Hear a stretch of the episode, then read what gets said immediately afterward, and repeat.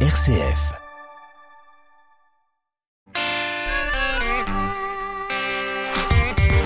Bonsoir et bienvenue à toutes et à tous dans le 18-19 régional. Rotisser les liens entre l'église et le monde rural, c'est l'objectif des premières rencontres Terre d'Espérance, un rassemblement national de l'église catholique qui a eu lieu ce week-end dans la Drôme à Châteauneuf-de-Galore. Ils se sont accordés sur la nécessité d'un changement de paradigme. Rendez-vous avec nos deux invités qui ont participé dans 10 minutes. Et puis nous retournerons au bord du lac d'Annecy ce soir dans le troisième épisode du feuilleton de la semaine. La paroisse de Sevrier organise une aide alimentaire pour les plus précaires. D'autres donnent des, coups de des, euh, des, cours de langue avec beaucoup de participants ukrainiens, notamment en ce moment. Rendez-vous avec notre journaliste Vanessa Sanson à 18h50. Et puis votre rendez-vous d'actualité, c'est à 18h30 en compagnie de Charlotte Mongibaud. Bonsoir Charlotte. Bonsoir Corentin, bonsoir à toutes et à tous. Quels sont les titres de l'actualité ce soir? À la une, le parti Les Républicains devrait-il se rapprocher de la majorité présidentielle en vue de la formation d'un gouvernement? La réponse est oui pour Gaël Perdriau, le maire LR de Saint-Etienne, on l'entendra. Raclette, Tom et Mental, les trois fromages de Savoie veulent maintenant passer à l'AOP pour être mieux protégés face aux aléas climatiques et face aussi à l'augmentation du prix des céréales. On s'y arrêtera. Et puis on parlera de ce drôle de vélo muni d'un caisson à l'avant ou rallongé à l'arrière. Le vélo cargo, ses ventes augmentent et il a le vent en poupe. Et puis on fera le point sur votre météo, pas de vent, demain rien que du soleil en Auvergne-Rhône-Alpes. Merci beaucoup et à tout à l'heure 18h30 pour l'actualité régionale. On vous fait découvrir la découpe du verre dans le reportage du jour nous prendrons la direction de l'Allier pour un atelier de vitrail. Rendez-vous dans 5 petites minutes, mais d'abord c'est l'heure du clin d'œil positif. 18-19, une émission présentée par Corentin Dubois. Et dans le clin d'œil ce soir, on va s'arrêter à Lyon avec une idée d'un site de rencontre pas comme les autres. Un concept que va nous présenter Jean-Baptiste Cocagne. Bonsoir. Bonsoir Corentin, bonsoir à tous. Merci d'être avec nous. Et ce nouveau site donc de rencontre s'appelle Navis Fidelis. Le bateau de la fidélité en latin. Et c'est un site de rencontre réservé aux catholiques pratiquants de plus de 26 ans. Et particularité encore, pour s'inscrire, il faut être parrainé par un référent ecclésial, un prêtre, un religieux ou une religieuse. L'idée est née dans l'esprit d'un prêtre de la paroisse traditionnaliste de Saint-Georges dans le quartier du Vieux-Lyon, l'abbé Laurent Sprit. Il a ensuite sollicité Rémi Pellerin, étudiant à Lyon et qui a des compétences web. Et ça marche, Aujourd'hui, trois mois après son lancement, il y a plus de 600 inscrits dans toute la France. Navis Fidelis a donc rencontré à besoin, comme nous l'explique l'un des deux cofondateurs, Rémi Pellerin. En fait, ce besoin, il a été constaté par l'abbé Sprit. Euh, c'est le fruit de son ministère. En fait, il recevait énormément de, jeunes gens qui vivaient un célibat non choisi les années passées. Et en fait, les gens commençaient à désespérer. Et ça, ça s'inscrit dans un contexte de confinement, couvre-feu, où c'est de plus en plus dur de faire des sorties et donc des rencontres. Hum, les catholiques pratiquants sont moins de 3% de la population française. Donc, euh, c'est vraiment une population minoritaire.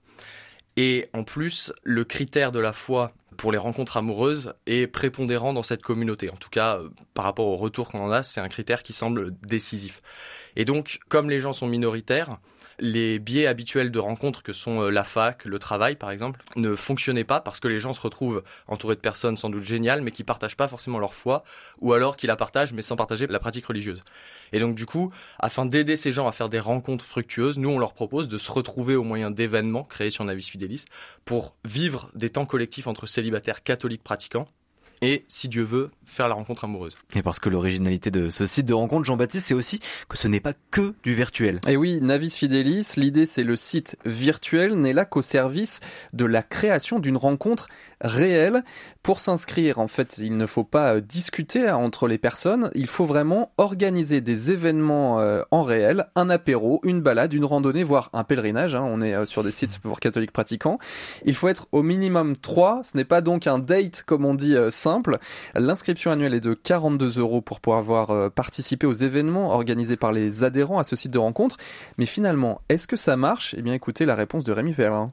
Écoutez, ça marche très bien. En fait, ça marche même au-delà de nos espérances.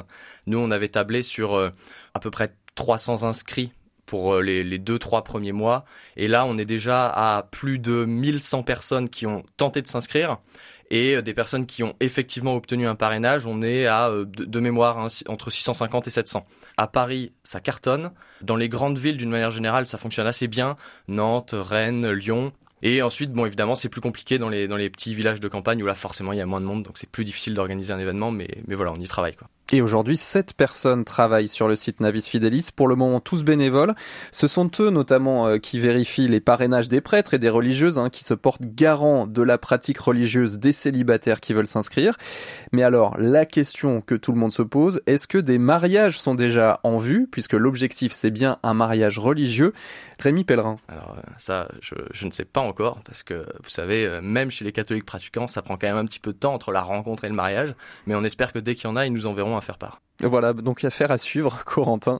Plus d'informations pour ceux qui seraient intéressés sur navisfidelis.fr. C'est bien noté. Merci beaucoup Jean-Baptiste. Et rendez-vous cette semaine à la cristallerie des Quatre Vents sur la commune de Solcé dans l'Allier. Hilario Trindat est maître vitrailliste depuis plusieurs décennies. La découpe du verre n'a plus de secret pour lui. Un reportage sur place avec Jérémy Coulon. Donc on cloue des, des clous pour maintenir le, le verre, pour pas qu'il s'échappe euh, de, de, son emplacement. À quelques kilomètres de Saint-Pourçain, rendez-vous dans l'atelier de Hilario Trindade. Bonjour. Bonjour. Vous êtes euh, artisan vitrailliste depuis euh, une trentaine d'années maintenant. Votre activité consiste à la fois en la création et à la fois à la réparation de vitrail. Peut-être d'abord sur la, la création. Expliquez-nous quelles sont les étapes de la fabrication du vitrail, vraiment du niveau zéro jusqu'à sa pose dans l'édifice Au départ, euh, bon, on travaille sur une feuille blanche, fait un dessin sur une, une feuille blanche suivant la création que l'on souhaite. Une fois ce dessin de fait, on, on en fait un calque. Une fois le calque fait, on découpe notre dessin principal et ça va nous servir de patron pour couper toutes les pièces euh, de notre vitrail. Les pièces sont soit transparentes, soit déjà colorées en fonction du vitrail que l'on souhaite au final. C'est ça. Je travaille beaucoup avec des, couleurs de, verre euh, déjà euh, prédéfinies. Et suivant les verres que j'utilise, euh, je découpe donc, ça peut être sur plusieurs plaques différentes, plusieurs coloris différents, et on travaille sur des coloris, enfin, sur des coloris différents. Et la destination de ces vitraux est très diverse. C'est des fenêtres de, de petits châteaux, c'est des grands vitrails d'église. On a tout un panel aussi là-dessus. Par exemple, j'ai fait euh, une création sur, un, sur l'église de, de Franchesse. C'était un œil de bœuf, il n'y avait rien. Et donc, euh, j'ai créé quelque chose. C'était la Trinité. Ou sinon, on a des, restaurations. Hein. Ça m'arrive de démonter des vitraux dans, dans, certaines églises, de récupérer tout ça, d'amener ça en atelier, démonter euh, pièce par pièce et de remettre en plomb neuf et changer les pièces cassées. Là, on a un coupe-verre. Oui.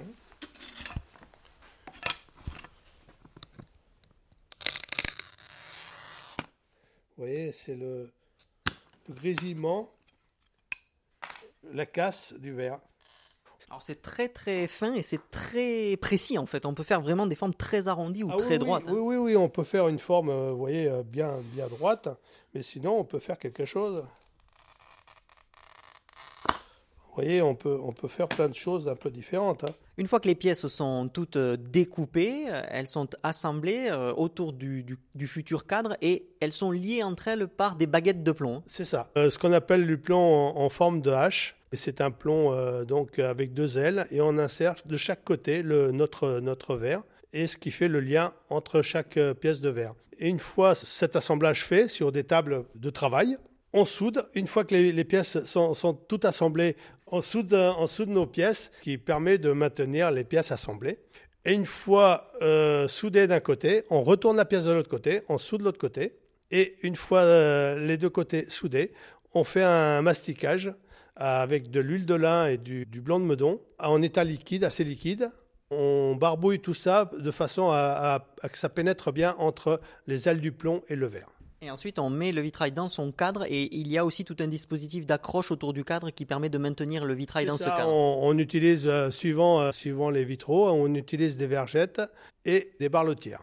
Alors, euh, Hilario Trindade, évidemment, là on parle d'un vitrail qui serait coloré mais avec des pièces d'une coloration unique ou plusieurs pièces de coloration unie, oui. mais il y a aussi du, du dessin. Hein. Le vitrail, c'est pas que ça. On peut recouvrir les pièces de verre de dessin, de grisaille. C'est ça. Euh, on peut faire de, on fait de la peinture sur verre. Donc, euh, vous avez souvent, on utilise la grisaille pour faire du floral, pour faire de, des visages et pour faire des, ce qu'on appelle les cages à mouches, les petits carrés qu'on qu qu trouve beaucoup dans les églises. Euh, on appelle ça des cages à mouches et on donne, ça, ça, permet aussi de faire le drapé des, personnages. On peut faire plein de choses avec, euh, avec cette grisaille. Donc euh, la grisaille, c'est pas comme un tableau. Hein.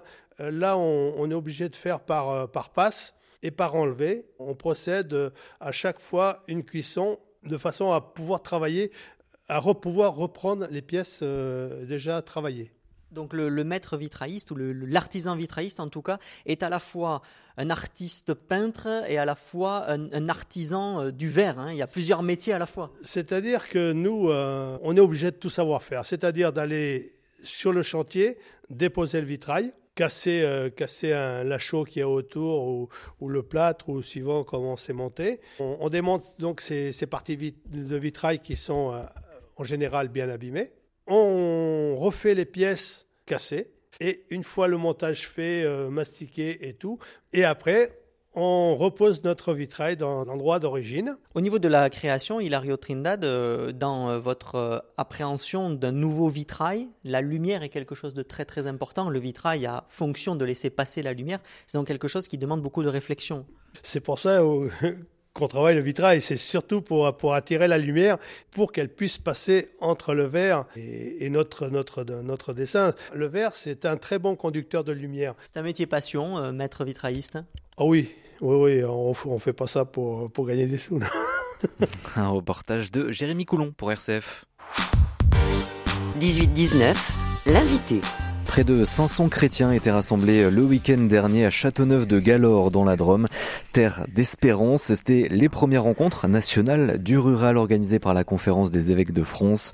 Des rencontres reportées deux fois à cause de la pandémie. Cette fois-ci, elle a bien eu lieu. Un changement est attendu dans le monde rural et on en parle avec nos deux invités ce soir dans le 18-19. Monseigneur Pierre-Yves Michel, bonsoir.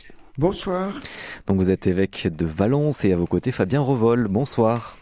Bonsoir. Vous êtes euh, co-responsable du pôle de recherche développement intégral, écologie et éthique à l'Université catholique de Lyon et vous êtes également directeur du centre interdisciplinaire d'éthique et on va parler de ces rencontres avec vous puisque vous y étiez euh, tous les deux euh, le week-end dernier entre vendredi et dimanche. Monseigneur Michel, vous receviez donc sur votre diocèse ces rencontres, des rencontres qui ont germé il y a cinq ans. Comment cela est né déjà au départ entre évêques? En 2017, euh, une quarantaine d'évêques euh, euh, de territoires ruraux, nous nous étions rassemblés à Lourdes pour une soirée en disant il y a un signe à donner dans le monde rural. Nous voyons bien sûr des difficultés, un paysage, on va dire, ecclésial qui, bouge, et puis humain et, et, social, économique, tout ça, avec des souffrances. Hein mais en même temps des signes d'espérance. Et, ce serait dommage qu'on ne les partage pas et qu'on ne prenne pas du temps pour euh, les mettre en lumière. Et donc c'est ce qui a enclenché euh, euh, la, la, démarche de, cette, de ce rassemblement. Et quelles étaient déjà les difficultés que vous aviez mis en évidence? Ah ben les difficultés, on les connaît bien sûr dans le monde, tout ce qui est le monde agricole, hein, les, les, évolutions euh, et puis quelquefois même les tensions, euh, sans parler des épisodes climatiques difficiles. Mais euh, voilà, du côté du monde rural, on sait que c'est souvent des, agriculteurs qui se sentent peu reconnus, qui, qui, ont du mal à voilà peut-être à, à, comprendre aussi les évolutions et à les, à les vivre. on voit aussi au niveau des paroisses un certain l'élargissement des paroisses qui fait qu'on est obligé de se reposer des questions sur la, euh, la bonne manière de, de, vivre euh, comme chrétien quand on est dans ces territoires ruraux où il peut y avoir de l'isolement, il peut y avoir euh, le sentiment d'être un peu abandonné. Donc voilà. Avec un manque de prêtres notamment. Avec entre autres, voilà, du coup, l'invitation est, est, est, qui est déjà en acte de se réinventer et, d'oser des chemins nouveaux, de, de, de, mettre en valeur euh, toute cette dynamique aussi de disciples missionnaires que le pape François euh, nous a encouragés et qui, euh, quelquefois, avec une initiative d'un tout petit groupe ou même d'une personne, il y a, tout change parce qu'on recrée des liens, parce que on, ose monter un groupe de partage d'évangile, on, va visiter des personnes malades, on met les, les, les, plus, les plus précaires à la première place, et à ce moment-là, tout change. Donc en fait, on, voilà, on était témoin à la fois de, de ces difficultés, de ces épreuves, et en même temps de, voilà, de l'aspect euh, cadeau, et puis bon, euh, euh, voilà, toutes les questions qui sont liées aussi à, à l'écologie intégrale. Ça ne mmh. concerne pas que le monde rural, du coup, ça, ça fait un peu parabole, pour le reste de la société. Et quels sont les défis pour, pour le monde rural, Fabien Revol aussi, à travers votre, votre spécialité aussi, l'écologie?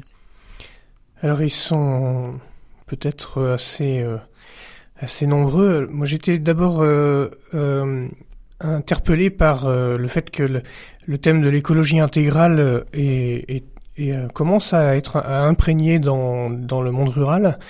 Euh, on entendait beaucoup de ci de là que c'était euh, un, un, lieu de résistance et je m'attendais à entrevoir plus de, de, de débats ou de, de remise en question à travers ce, à travers ce rassemblement et, et, et, pas du tout. Et donc pour moi ça a été plutôt une, une, une bonne nouvelle. Euh, le, je, je, sens qu'il y a euh, une tension en fait entre euh, ce sentiment très profond qu'a le, le, paysan d'être d'entretenir la création, comme il a été cité par l'un des témoignages qui a été rapporté, et ce, cette, cette, difficulté liée à, à la production. Cette injonction à produire coûte que coûte pour pour différentes raisons, notamment économiques et politiques. Et dans cette tension, il y a une forme de de déchirement qui, peut, qui, peut être parfois vécu avec euh, la volonté presque, ouais, c'est presque volontariste d'espérer. Il y, a, euh, il y a ce besoin de, de dire euh, on n'est pas tout seul, on ne sera pas abandonné, on a quelque chose à faire, on a encore notre travail a encore du sens, notre travail peut être encore utile. Euh, et alors l'enjeu qui se dessine, c'est justement d'arriver à intégrer les problématiques écologiques dans cette tension, et c'est pas facile. C'est pas facile parce que bah, justement entre l'injonction à produire et le sentiment d'être gardien de la création, euh, comment euh, comment arriver à, à, à trouver la, la, juste place et, et une, une, juste réforme de ces de ces pratiques. euh, pour pour être à sa juste place. Et l'Église a un rôle important justement à jouer dans, dans ce secteur-là, dans cette thématique-là, euh, monseigneur Michel?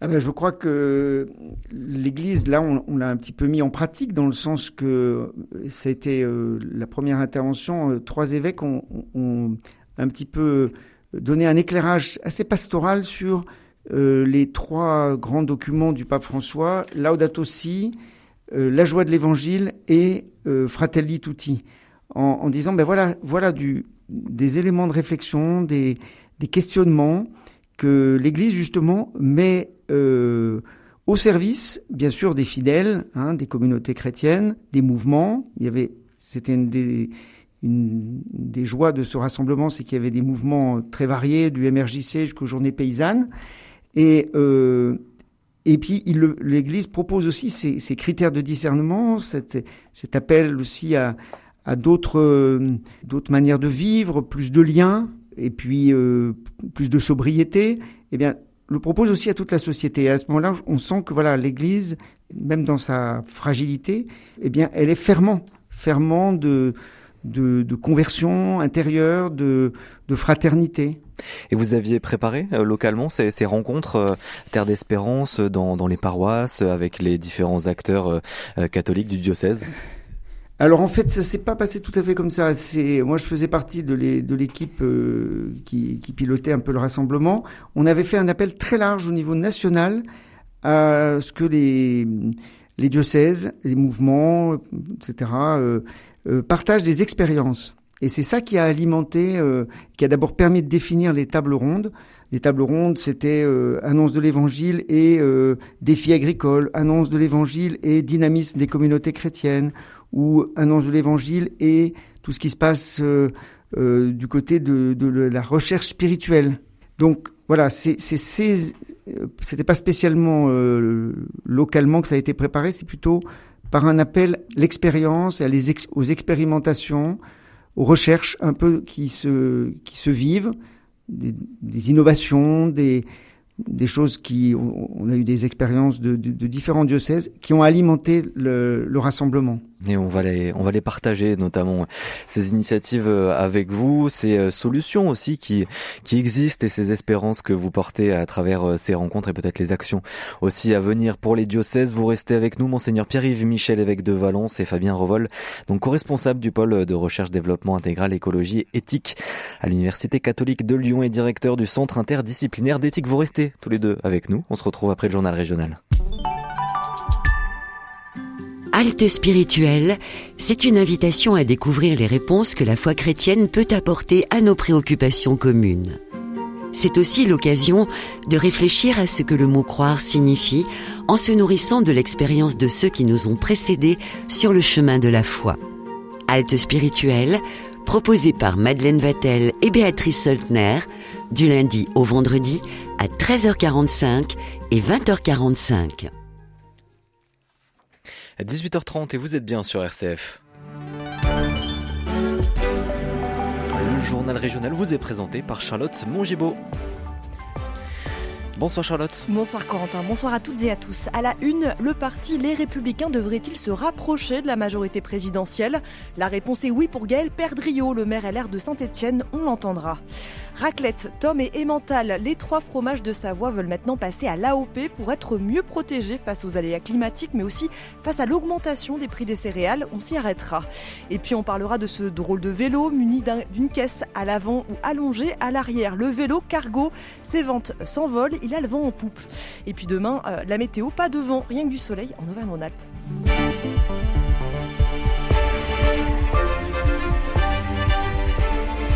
Le parti Les Républicains refuse un rapprochement avec la majorité présidentielle. Une ligne votée hier en conseil stratégique, mais qui ne met pas tout le monde d'accord. D'abord, le député de l'Inde, Damien Abad, président du groupe Les Républicains à l'Assemblée nationale, s'est abstenu hier pour exprimer son opposition à cette position en vue des législatives et de la constitution du futur gouvernement.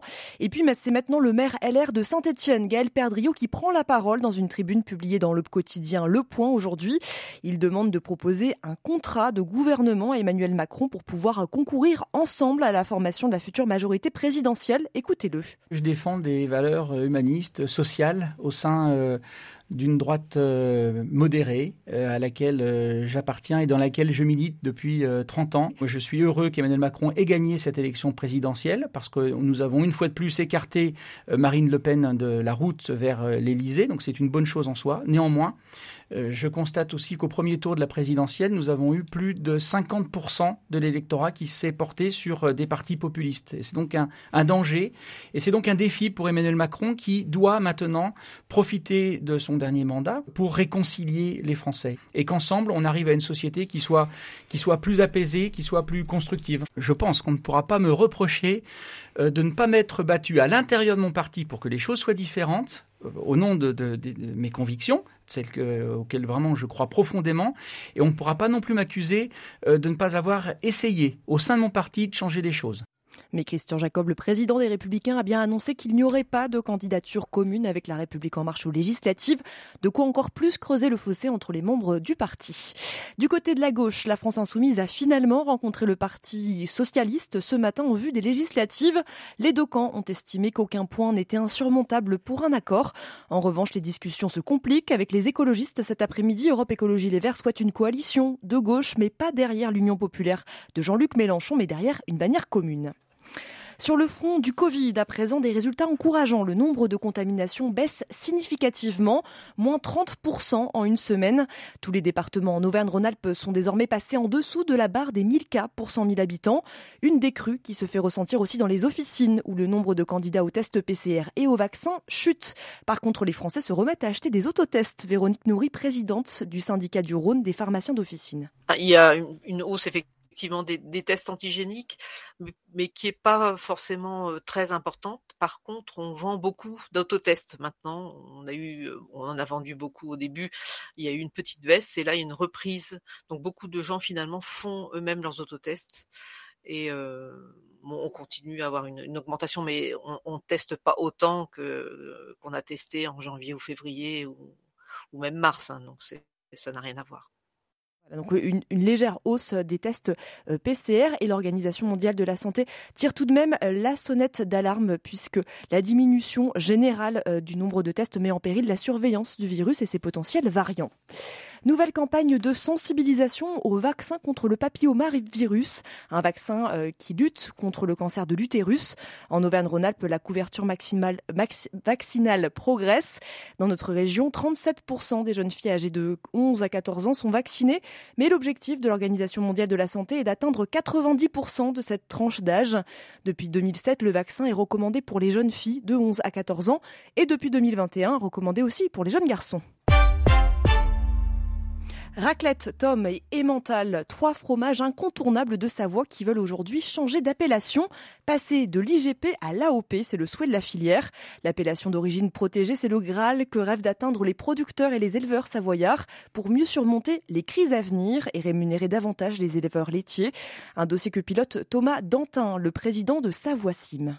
Si on fait du bon boulot, eh bien, il y aura une répercussion financière. On ne promet rien puisque on n'associe pas en tout cas un prix à un signe de qualité. Après, l'AOP, c'est un gage de sécurité aussi pour le consommateur. Et on sait que quand euh, on a un fromage, en l'occurrence là, ça sera des fromages, donc les trois fromages, automatiquement derrière, vous aurez des producteurs qui sont plus forts, des fromagers et des affineurs. On arrivera mieux à passer euh, ces crises euh, qui nous arrivent. Hein. J'ai l'impression que la crise Covid finalement était dure à passer, mais par rapport à ce qui nous arrive là, c'était juste un entraînement. Quoi.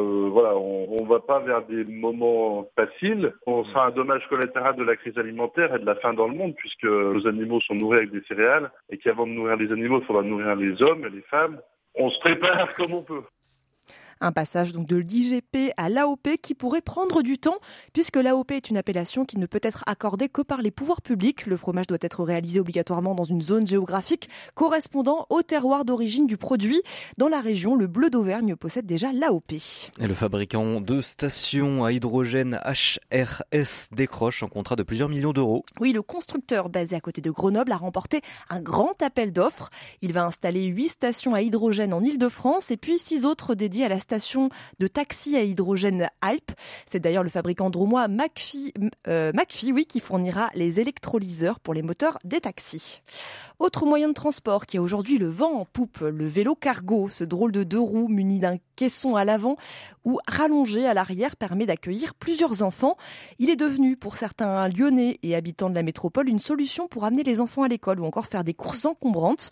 Le marché est en pleine expansion en France ces dernières années et pourtant ce n'était pas gagné, Jean Jean-Baptiste Cocagne. Quand Alexandre Carsanti a ouvert sa boutique Lyon Cycle Chic dans le 7e arrondissement de Lyon, le vélo cargo n'intéressait alors que de très rares passionnés. Ah bah, il y a 11 ans, euh, c'était euh, anecdotique. Hein. On passait un peu pour des fous euh, d'avoir des vélos de ce type-là en stock en magasin. Je pense que la première année, on en a vendu un. La deuxième, on a dû en vendre trois. Aujourd'hui, il vend une cinquantaine de vélos cargo par an et chaque année, toujours un peu plus, avec un pic en 2020 où les ventes avaient été multipliées par deux. Dans sa lancée, le vélo cargo séduit maintenant aussi les professionnels et les familles à Lyon, comme dans la proche banlieue avant que ce soit même des considérations écologiques qui sont euh, euh, fort euh, louables, pour beaucoup de gens, c'est un simple choix pratique et logique. pourquoi passer 30 minutes dans sa voiture pour faire 5 km quand on peut le faire en un quart d'heure en vélo? Principal frein tout de même, hein, le prix d'un vélo cargo électrique entre 3 et 6 000 euros. Alors pour passer le cap, Lyon Parc Auto, propriétaire du service de location d'autopartage Cities, propose maintenant des vélos cargo. Ça permet effectivement de tester cet usage. On n'a pas toujours besoin euh, d'une voiture pour se déplacer. Euh, il faut savoir qu'un vélo cargo euh, peut permettre d'accueillir jusqu'à 5 enfants. Une petite voiture en somme, et les métropoles doivent maintenant aménager plus de places de stationnement pour faire face à cet élan. Et le 22 mai aura lieu à Lyon le Cargo Bike Festival pour promouvoir l'usage du vélo cargo. Après les nombreuses coupures de fibres optiques qui ont eu lieu cette nuit et qui ont notamment touché les clients Free SFR à Grenoble ou encore à Lyon, le parquet de Paris vient d'ouvrir une enquête après des actes de malveillance sur les réseaux Internet. Et sur les routes, dans les campagnes et dans les villes, attention au retour du sanglier, cette bête noire des cultures en pleine période de semis et de maïs. En Haute-Loire, la Fédération de la chasse voit enfler le nombre de dossiers de déclaration de sinistres. Et dans la région lyonnaise, le sanglier se rapproche de plus en plus des grandes villes, si bien que la préfecture du Rhône a lancé une plateforme en ligne pour signaler sa présence. Deux mois après le début de la guerre en Ukraine, la tension s'accentue à l'est du pays. De nombreux Ukrainiens continuent à fuir. Zoom sur une initiative d'accueil local. Ici en Haute-Savoie, près d'un millier de réfugiés sont pris en charge par la Croix-Rouge dans des centres d'accueil ou chez des particuliers. Et phénomène nouveau, nous explique Pierre euh, Levigneron, directeur adjoint du pôle d'hébergement à la Croix-Rouge.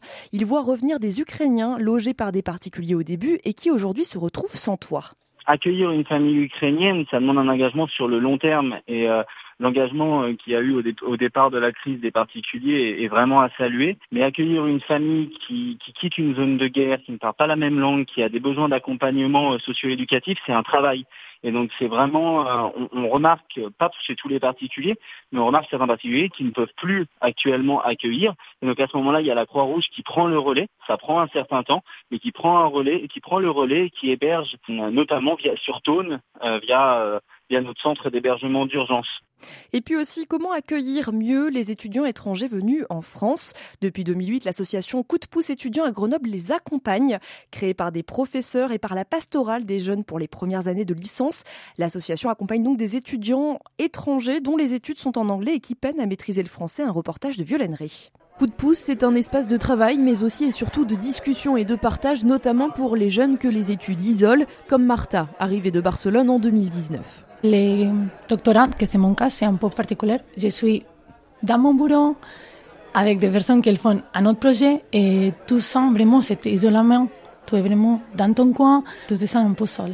Une situation qui s'est encore aggravée avec le Covid-19 et a rendu impossible pour les étudiants étrangers toute forme d'interaction. Les événements, les activités sociales ont été vraiment difficiles. J'ai décidé de m'inscrire à coup de pouce et d'essayer de m'approcher à cette culture où j'habite pour être un peu plus proche, participer non, de, la, de la vie un peu française. Pendant le week-end, on va visiter un petit château ou on fait un balade dans la ville. Et ça apporte cette part humaine qu'on a manqué. Agnès est retraitée. Depuis 5 ans, elle accompagne les étudiants de coup de pouce, un don de temps dont elle récolte elle aussi les fruits. J'ai trouvé extraordinaire ce contact entre bénévoles et jeunes. Et je trouve très important ce côté multigénérationnel ce partage entre des gens de nationalités, de cultures différentes qui permet de, mieux se connaître, d'échanger et qui est très gai et aussi ce soutien qu'on peut apporter mutuellement dans les locaux de coup de pouce. Actuellement, Coup de pouce accompagne 80 étudiants essentiellement étrangers sur l'agglomération grenobloise. Et l'association Coup de pouce qui organise ce vendredi un concert pour lever des fonds à Grenoble. Et du soleil encore euh, demain, Charlotte Oui, une journée encore bien ensoleillée. Il fera 10 degrés demain matin, puis 11 à Annecy, 12 à Grenoble. Et puis l'après-midi, on attend 21 degrés à Clermont-Ferrand, 21 à Saint-Etienne et 23 à Privas. Merci beaucoup et on vous retrouve demain, 18h30 pour l'actualité régionale. Et on retrouve nos invités à présent dans le 18-19. Le mercredi soir, dans l'émission On va bien s'entendre, un binôme composé d'un prêtre et d'un pasteur ou laïque avec une mission d'église vous écoute et répondent à vos interrogations. Une heure d'écoute chrétienne de qualité pour se confier et avancer ensemble. On va bien s'entendre, animé par Delphine Krizanovka, c'est le mercredi à 21h sur RCF. 18-19, l'invité. Nous sommes de retour ce soir avec nos deux invités dans le 18-19 régional, Monseigneur Pierre-Yves Michel, évêque de Valence, et Fabien Revol, co-responsable du pôle de recherche, développement intégral, écologie, éthique et directeur du centre interdisciplinaire d'éthique de l'Université catholique de Lyon. On parle avec vous des rencontres Terre d'Espérance, des rencontres nationales qui ont eu lieu le week-end dernier avec plusieurs diocèses, plusieurs évêques et tous les différents acteurs qui peuvent être touchés dans le monde rural pour essayer de repenser ce monde rural. Vous nous disiez, monseigneur Michel, que vous aviez partagé des initiatives et que vous les avez fait remonter à travers euh, des tables rondes. Qu'est-ce qui vous a marqué, par exemple? Quelle initiative euh, peut, pourrait se mettre en place dans le diocèse de Valence, par exemple? Alors, je ne sais pas si euh, on peut directement tirer de, rassemblement des, expériences nouvelles. En fait, ce qui est intéressant, c'est de voir qu'il y a un point commun dans pas mal d'expériences que ce soit au Mans, euh, à Tulle, euh, à Reims euh, ou par chez nous, c'est qu'on sent que on a une espèce de, recherche double, à la fois d'encourager la, fraternité au plus près, on va dire dans, la proximité, fraternité locale ou fraternité presbytérale aussi, de prêtres qui, vivent ensemble pour porter la mission, et en même temps des temps forts comme euh, des missions, avec une sorte d'itinérance, de, de, comme on, retrouve des fois l'expérience de, missions qui sont des vrais temps forts, mais qu'il faut les deux.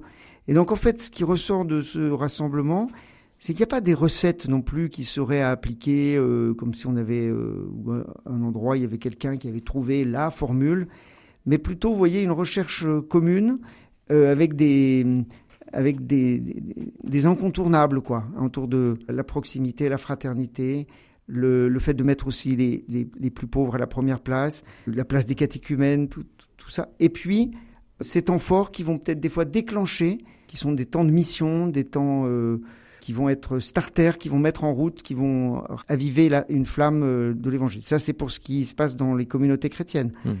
Après, euh, on, voilà, on, on, a beaucoup senti aussi euh, que le monde rural était un lieu aussi, il y avait des, des recherches, des questionnements sur le développement personnel, sur le, les spiritualités diverses et variées. Euh, et ça, c'est un point d'attention euh, qu'il faudra qu'on retravaille aussi. Terre d'Espérance donc euh, avait lieu à Châteauneuf de Galore sur le diocèse de la Drôme. Fabien Revoil, est-ce que l'écologie peut permettre de, de, retisser ce lien entre le, le monde rural et, et l'Église et, et, comment? Alors euh, effectivement, je, je, mais contrairement ou dans une autre direction euh, euh, qu'a prise monseigneur, je dirais qu'il y, a eu effectivement des des expériences qui sont à mon avis euh, tout à fait replicables, euh, à qui, dont euh, dont il a été question pendant ce, ce week-end. Je pense à trois expériences qui me semblent importantes. C'est la première, c'est autour de l'activité économique, avec une, une proposition d'activité intégrée à partir de l'inspiration de l'écologie intégrale et de l'audate aussi.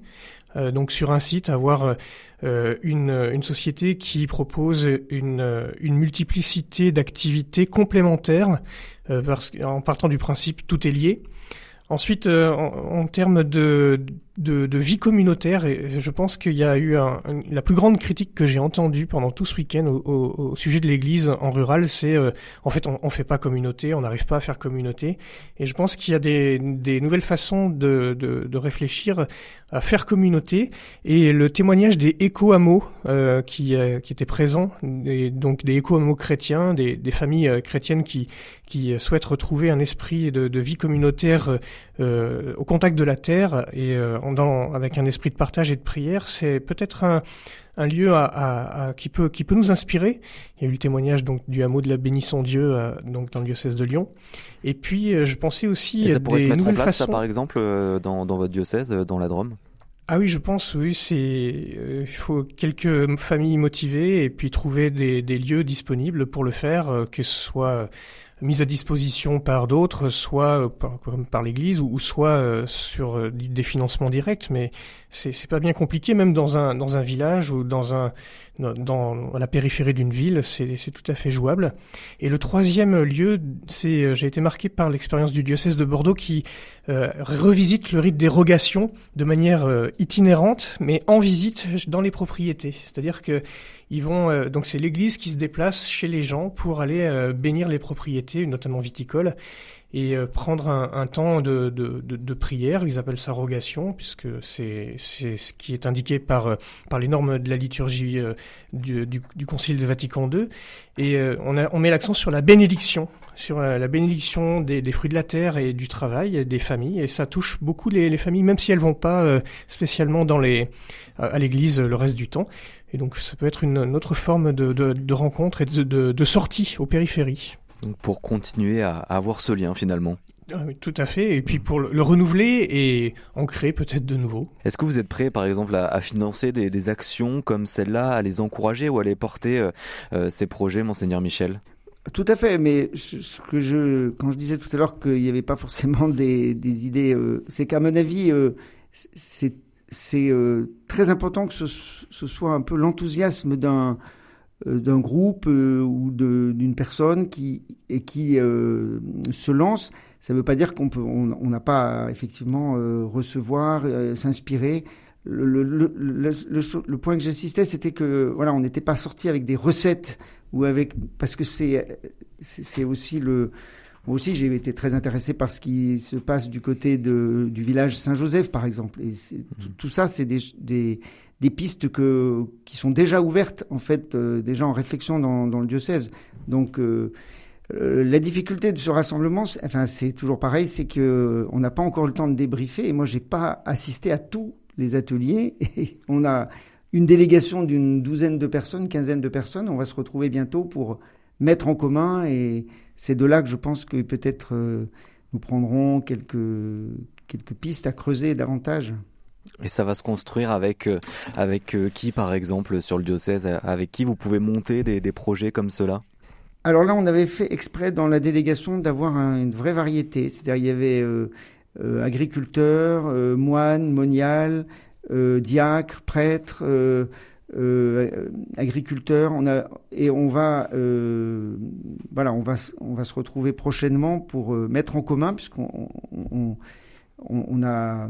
Après, il faut demander à l'Esprit Saint de nous éclairer parce que il y a des, des projets quelquefois qu'on aimerait lancer, puis on ne trouve pas le lieu ou la personne. Euh, mais je suis sûr que euh, c'était une des dimensions du rassemblement aussi, que tout cela a été porté dans la prière. Il y en a eu une magnifique veillée euh,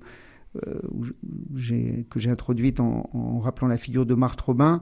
On a eu une vraie veillée de prière. On a senti qu'il y avait vraiment un désir aussi de demander à l'Esprit de nous guider, de nous expliquer, nous, nous accompagner dans cette créativité missionnaire. Fabien Revol, vous, comment vous pouvez porter ces, projets, par exemple, qui vous ont euh, marqué sur le, sur le territoire? Vous écrivez aussi euh, plusieurs livres, vous êtes euh, auteur. Est-ce que vous avez un rôle? Est-ce que vous voulez jouer un rôle dans cette action, dans cette, dans cette mise en lien aussi avec le territoire rural? Alors le, le, rôle que je joue actuellement, c'est pas mal un rôle d'accompagnement sur le plan théologique et bien sûr sur le plan de la formation.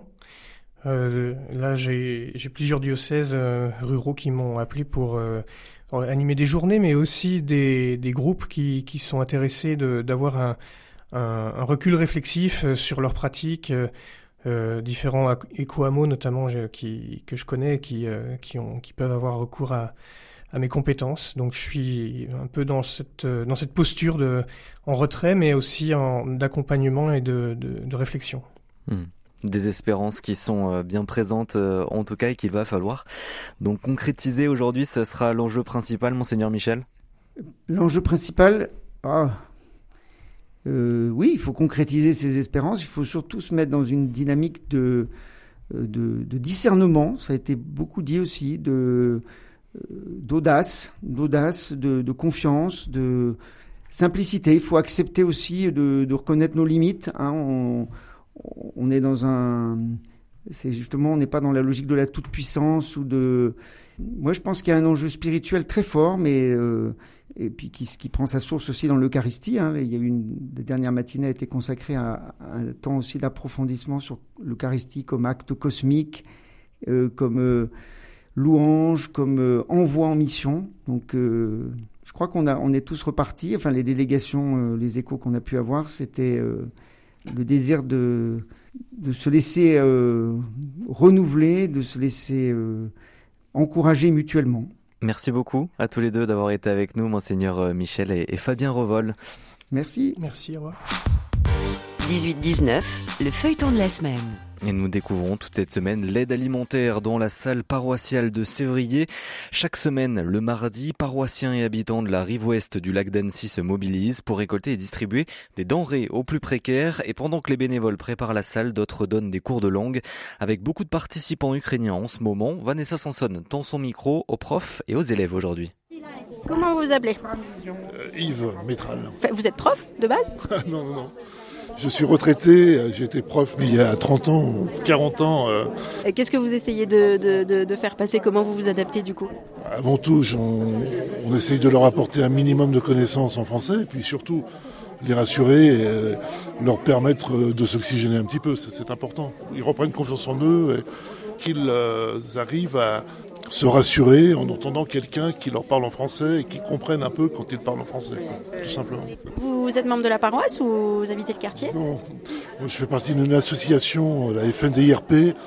C'est une association de mémoire de la déportation. Et donc on est quand même très impliqué par euh, tout ce qui se passe en termes humanitaires. Et puis ma maman était une immigrée italienne, donc je sais comment ça se passe pour euh, pour ces personnes qui, qui essayent de s'intégrer d'une façon ou d'une autre, quoi. Voilà, tout simplement. Une nouvelle prof, bonjour.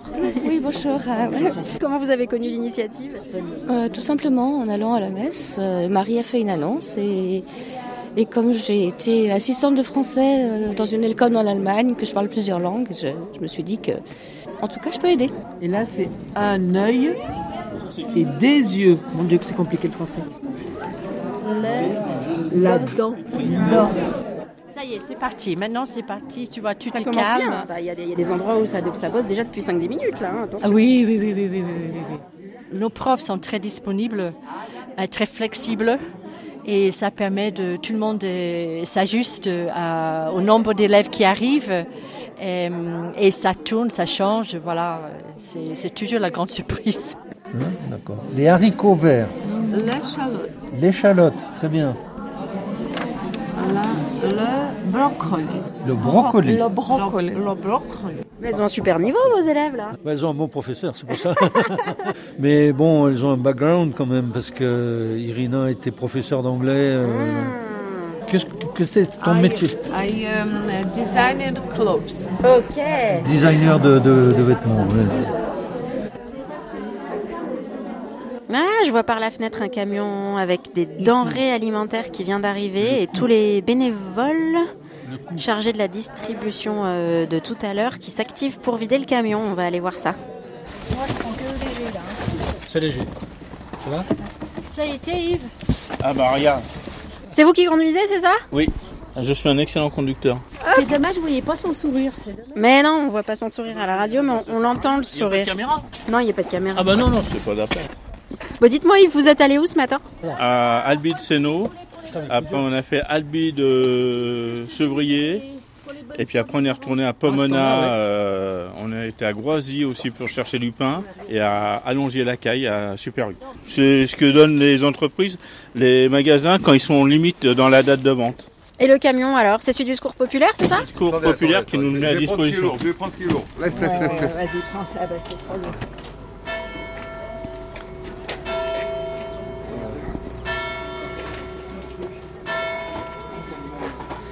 quatrième épisode du feuilleton de la semaine, toujours en compagnie de Vanessa Sonson sur les rives ouest du lac d'Annecy, demain à 18h50.